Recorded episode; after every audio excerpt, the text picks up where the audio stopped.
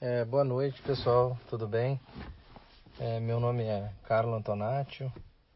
Sou pai de uma prematura extrema, Ana Vitória. Nasceu dia 29 de 1 é, de 2020, com, com 23 semanas e 5 dias.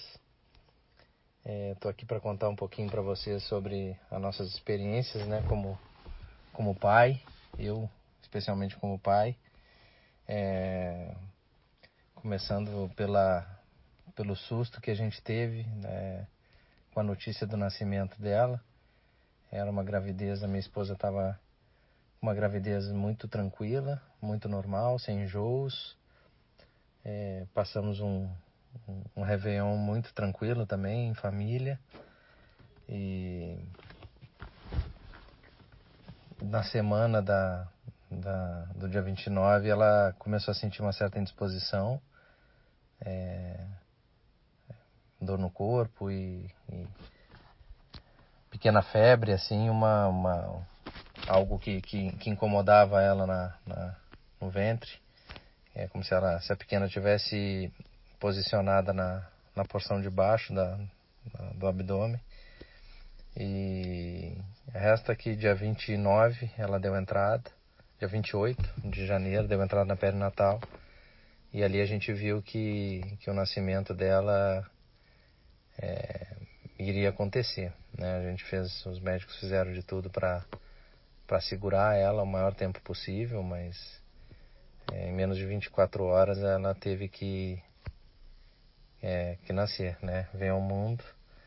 É, minha primeira sensação foi de, de paralisia total. Eu não conseguia ter parecia que, que tinha caído assim o mundo.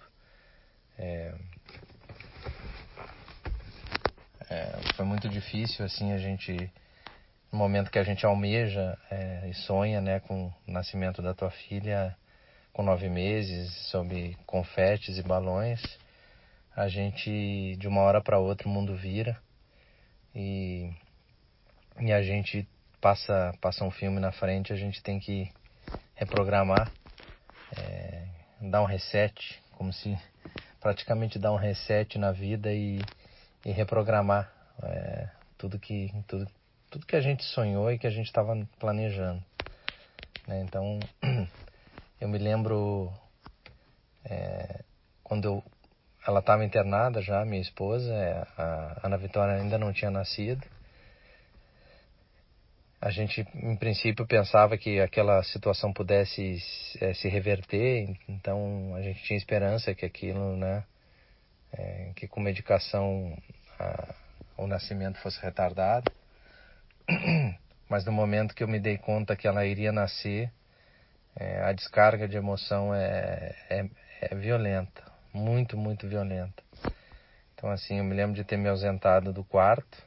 É, é, no quarto onde estava a Lutiele, minha esposa, e, e, e chorar no, no, banheiro. E ficava cinco minutos, dez minutos no banheiro e o choro não passava. Me lembro de ter ido até o carro, na garagem, para me acalmar e ali chorar durante mais 10, 15 minutos. É, quando parece que estava tudo normal, vamos tomar um café na cafeteria e ali na própria cafeteria é, a descarga de emoção é muito forte. E me lembro de ser amparado por uma senhora que, que me viu naquela situação, né? Eu estava sozinho. E ela disse, sem saber o que ia acontecer, que tudo ia dar certo. Então, aquilo ali foi, claro, foi. A gente talvez sejam os primeiros sinais de solidariedade, né? As pessoas veem que a gente está num momento de fraqueza, de muita, muita dor e sofrimento. E embora tenha me confortado naquele momento,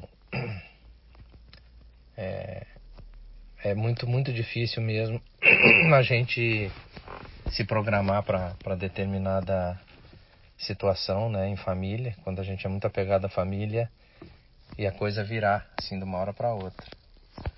Então, eu costumo ser assim, eu já passei por outras situações, embora não tão graves como essa. mas é, eu sabia que mais cedo ou mais tarde o racional é, toma conta da gente, né? Então a gente precisa, eu pelo menos preciso dessa descarga emocional. Eu voltei pro quarto é, quase duas horas depois, né? É, a Lucelli nem comentou nada, porque claro que ela também estava num sofrimento e não sei se minha cara deixou transparecer, mas enfim, eu já estava mais calmo e, e pronto para dar o amparo que ela precisava, né? Muito difícil o momento também quando levaram ela para a sala de parto e é uma mobilização de vários enfermeiros e médicos, eram quase dez numa sala de parto, arrumando a, a incubadora. Então a gente até então nunca tinha tido acesso a uma incubadora. Né? Nossos filhos nascem e a gente pega nos braços e vai direto tirar foto. E naquele momento não era assim. A Ana Vitória nasceu, é, a gente nem ouve o choro, porque um bebê de 23 semanas não. Desculpa, não. Não reage como um bebê de, de 40 semanas, né? Então ela demorou muito a chorar. Né? Quer dizer, na verdade nem chorou, a gente ouviu tipo um, um suspiro assim. E, e eu não sabia se ela estava bem, se não estava. Eu fiquei nesse momento contrastando com o nascimento do primeiro filho, que eu também chorei copiosamente de, de felicidade. Nesse momento eu, eu fiquei paralisado. Eu não conseguia falar com ela, não. É, era tudo muito repentino e não, eu fiquei completamente sem reação, embora ali de mãos dadas ali com a minha esposa. Então foi um momento bem difícil. Eu acompanhei ela até a, a incubadora com as enfermeiras, é, da incubadora até a UTI, corrigindo, e já me dando conta de que aquele caminho ia ser longo, né? É, sabendo que aquilo ali seria a nossa a nossa morada ali pelos próximos semanas ou talvez meses ou quem sabe, né? Qual, qual seria o tempo que a gente eu sabia que a caminhada ia ser longa. Então ela foi direto para a UTI 1, que é a UTI da, da, da que, que é uma UTI de, de, de, cuidados mais extremos, né? De bebês que têm uma, um, um estado mais delicado. E os primeiros 30 dias ficaram sob supervisão da. ficariam, né? Sob supervisão das enfermeiras mais experientes, né? E. É, ela estava ali, né? Um bebezinho translúcido praticamente, a gente conseguia ver as veias, né? Era um fetinho e quase inacreditável que a gente tivesse que, que, que ver o nosso filho nascer daquela forma, né? Mas nesse ponto eu já estava começando a, a, a ligar o, o, o, botãozinho do racional, né? A minha descarga de emoção que eu sempre faço questão não é intencional, né? mas ela vem e eu não, eu não impeço que aquela descarga venha, então para mim faz sempre muito bem. Eu já estava pronto, pronto para para briga, vamos dizer assim. Então, primeira semana ela passou relativamente bem, tomou colostro. Os enfermeiros, as enfermeiras disseram que né, se chamava lua de mel do prematuro essa primeira semana. Então, a gente sabia que poderiam ver algumas intercorrências futuramente. Inúmeras são as possibilidades, mas a gente sempre rezava para que, que ela ficasse bem, né? O melhor possível.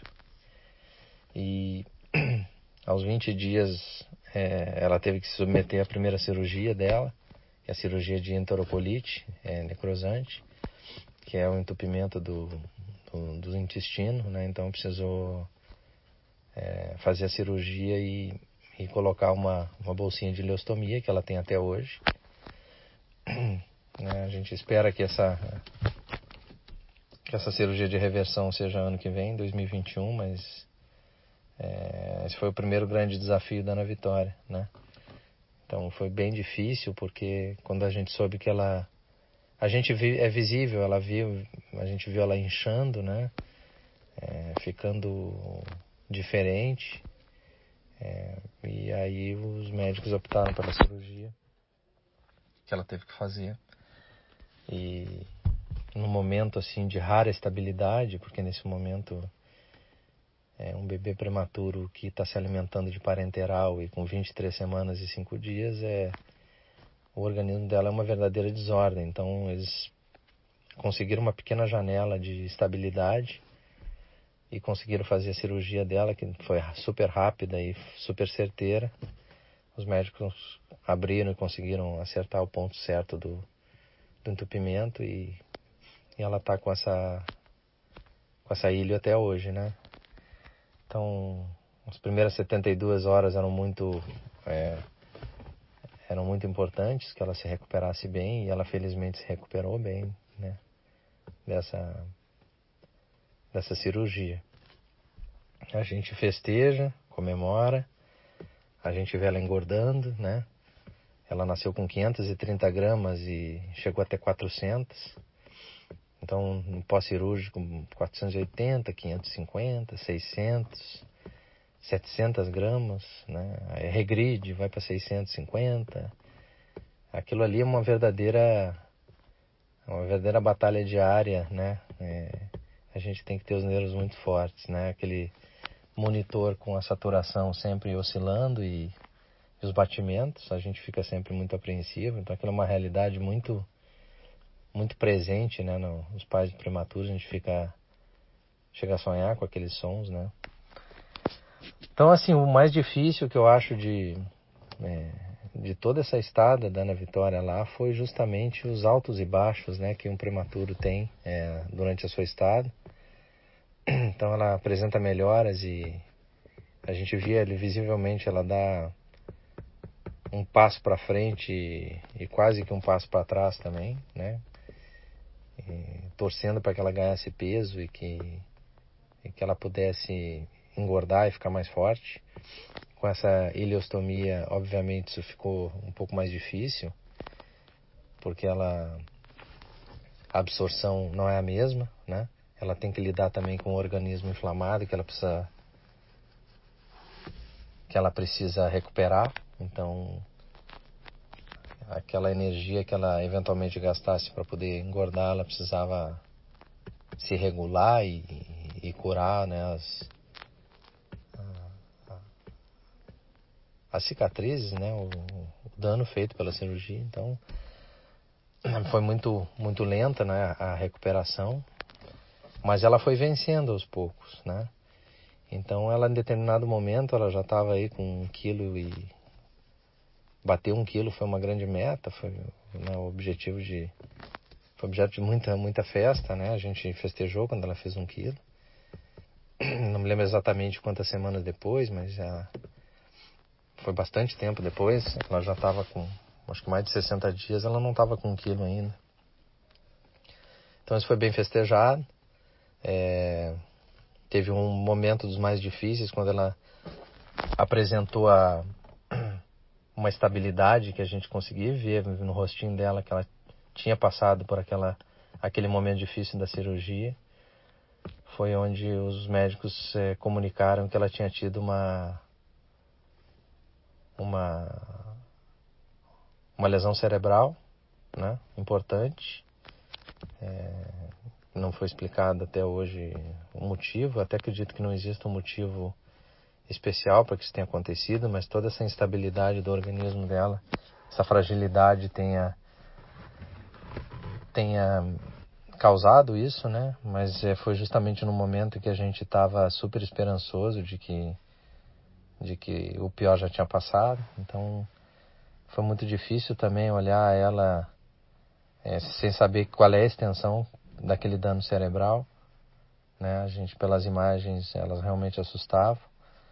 É, então, novamente choramos, nos abraçamos e já cientes de que aquilo também iria passar, aquela sensação de, né, de desespero, de, de inconformidade né, com as situações, a gente sabia, a gente a essas alturas adquire uma bagagem e sabe que aquilo vai passar. A gente só não pode é, seguir se lamentando, a gente tem que se conformar com com aquela realidade que venha, né? Então, seguimos ali o, o, a batalha, a luta junto com ela. É, tudo isso dentro de uma, de uma realidade de pandemia, isso vale, acho que vale a pena muito ressaltar, porque é um momento que a gente não podia abraçar os pais, os irmãos, os, os amigos, né? A gente comunidade de família foi muito importante porque é, eu tinha um, a gente tem um filho também que na época tinha cinco anos, então ele precisava ser amparado, né, com a ausência dos pais, então eu comecei a ficar em determinado momento um pouco mais em casa e ali com ele entreter o dia, né? É, fazer com que ele se sentisse amparado. Então isso foi um grande acerto também. Em determinado momento, até pela própria pandemia, a gente não podia entrar na perinatal juntos. A gente tinha que se revezar. Então eu comecei aí de dois em dois dias para ficar com meu filho e a minha esposa ficava lá direto. Né? Então, quando eu ia, quando ela vinha para casa ver ele, almoçar e tal, eu, eu dava um, um pulo e ficava um pouco com a pequena.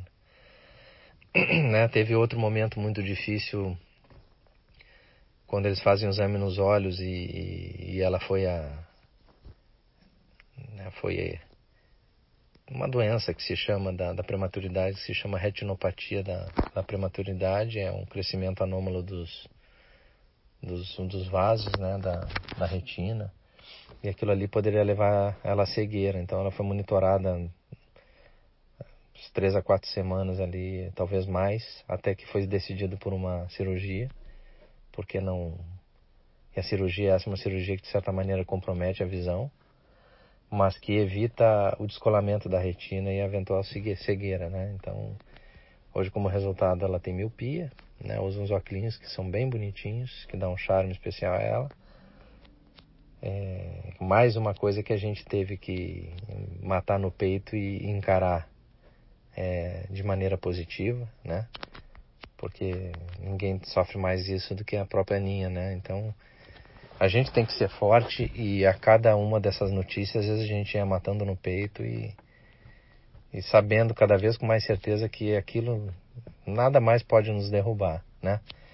Um, um exemplo de tu ver a tua filha com um quilo e meio, dois quilos dentro de uma incubadora, passando por todos esses desafios, a gente não tem direito de se sentir, de fraquejar. Eu, eu pelo menos comecei a encarar dessa maneira. Em determinado momento eram tantas as, as lambadas, né, as rasteiras que a gente tomava e as notícias não alentadoras, né, como até um próprio um próprio deficiência que ela teve de, de alimentação calórica que acabou, acabou levando ela quase ao, ao raquitismo, né? A gente conseguiu reverter isso também e com a ajuda dos médicos, inclusive médicos de fora apoiaram nessa, nessa empreitada. Então, assim, eram tantas coisas que a gente, não se, em determinado momento, não se sentia mais no direito de, de fraquejar. E aquilo ali no, no final, quando a gente viu ela migrando para UTI 2, que é onde vão os bebezinhos que estão perto de ir para casa, é, que tu via a primeira vez que nós demos uma mamadeira para ela e ela sugou com, com tanta vontade, é, o primeiro banho dela, é, aquela vitalidade, sabe? E a gente começou a ver que não, a gente não tinha o direito de sofrer. E isso começou a, a, mudar e, e a, passou a, passei de um sentimento de, de tristeza, de dificuldade e de um, sistema, um, um sentimento de força e, e gratidão por ver ela naquele estado, por poder poder comprovar é, a força da, da minha esposa a força dela e como eu poderia reclamar de ter uma família dessas? Não posso. Então isso foi é, começou a me dar uma força, é, uma, uma felicidade de ver meu filho em casa exemplar, é, com toda essa paciência dele durante esses meses. É, a minha filha dando aquele, aquele exemplo é, cada dia nos, nos surpreendendo mais e nos dando mais forças mais exemplos de vida. A minha esposa é, dando um exemplo de, de coragem força e determinação e amor e é difícil é, conseguir encontrar adjetivos né, para isso, tudo isso que a gente vivenciou. Então, hoje eu me vejo uma pessoa é, espiritualmente muito, muito madura. Vejo a minha família muito madura. É, a gente tem sempre um carinho pelas, pelas outras pessoas que passaram a mesma coisa é, que nós. São pessoas que merecem muito respeito é, em ver os seus pequenos é, vindo ao mundo nessa situação. É, é muito. A gente tem que tirar o chapéu para as pessoas que passaram por essa situação. É muito difícil mesmo. É, pode ter gente que fraqueje, mas a gente a gente pode dizer que nós saímos mais forte dessa batalha. Hoje a Aninha está fazendo fisioterapia, terapia ocupacional, tem agenda cheia de é, com pediatra, neurologista e, e, em casa também não falta sempre brincadeiras, a, amor, cuidado. É, então, é, esse foi um pequeno relato, né, é, da nossa realidade, do que, que nós passamos. E se for para ser escutado por outros pais, é, eu acho que a gente tem que se sentir abençoado. É difícil a gente é, entender ou até escutar alguém falar de agradecer por ter passado por uma situação dessa. É, mas eu acho que, que esse é o meu sentimento hoje. É, isso mudou realmente a maneira como, como eu encaro a vida, é, como eu encaro os valores, é, a capacidade que a gente tem de, de passar por dificuldades é, é muito grande, porque basta olhar para na Vitória o que, que ela realizou, né, desde as 530 gramas dela até os atuais 5,2 kg, a coragem dela. Então, se, uma, se um bebê é, que luta pela vida dessa maneira nos dá esse tipo de exemplo, quem somos nós, né? É, já velhos e é, e cascudos da vida, a gente não tem direito de, de pensar diferente. Acho que esse foi o grande exemplo que ela nos deu e que nós pegamos para a vida toda isso, né? Então a Aninha hoje está bem, ela está fazendo as físios dela, ela tem uma lesão cerebral que certamente vai deixar alguma coisa, mas a gente não sabe exatamente o que. E a gente é, sinceramente não está muito importado com isso. A gente está importado em dar todo o amor e todas as condições para que ela dê, é, atinja o seu máximo potencial, né? Então, a gente não fica pensando no ser, nós estamos curtindo ela, fofa do jeito que ela é, e, e ela vai certamente nos surpreender dia a dia, nos dando né, motivos para sorrir também diariamente. Então é isso, pessoal. É, agradeço também a oportunidade, a Tereza por esse, esse espaço. É, a gente está sempre muito aberto a ajudar os, os eventuais pais que, que, que, estejam passando por uma situação como essa. É, a grande mensagem que eu deixo é que tudo passa, tudo passa. A gente tem um poder de reação, uma força muito grande e a gente tem que pensar sempre positivo e, e não o porquê que as coisas acontecem, mas se acontece, a gente tem que ser capaz de dar a volta por cima e, e seguir em frente. Tá bom? Um grande abraço a todos e um muito obrigado.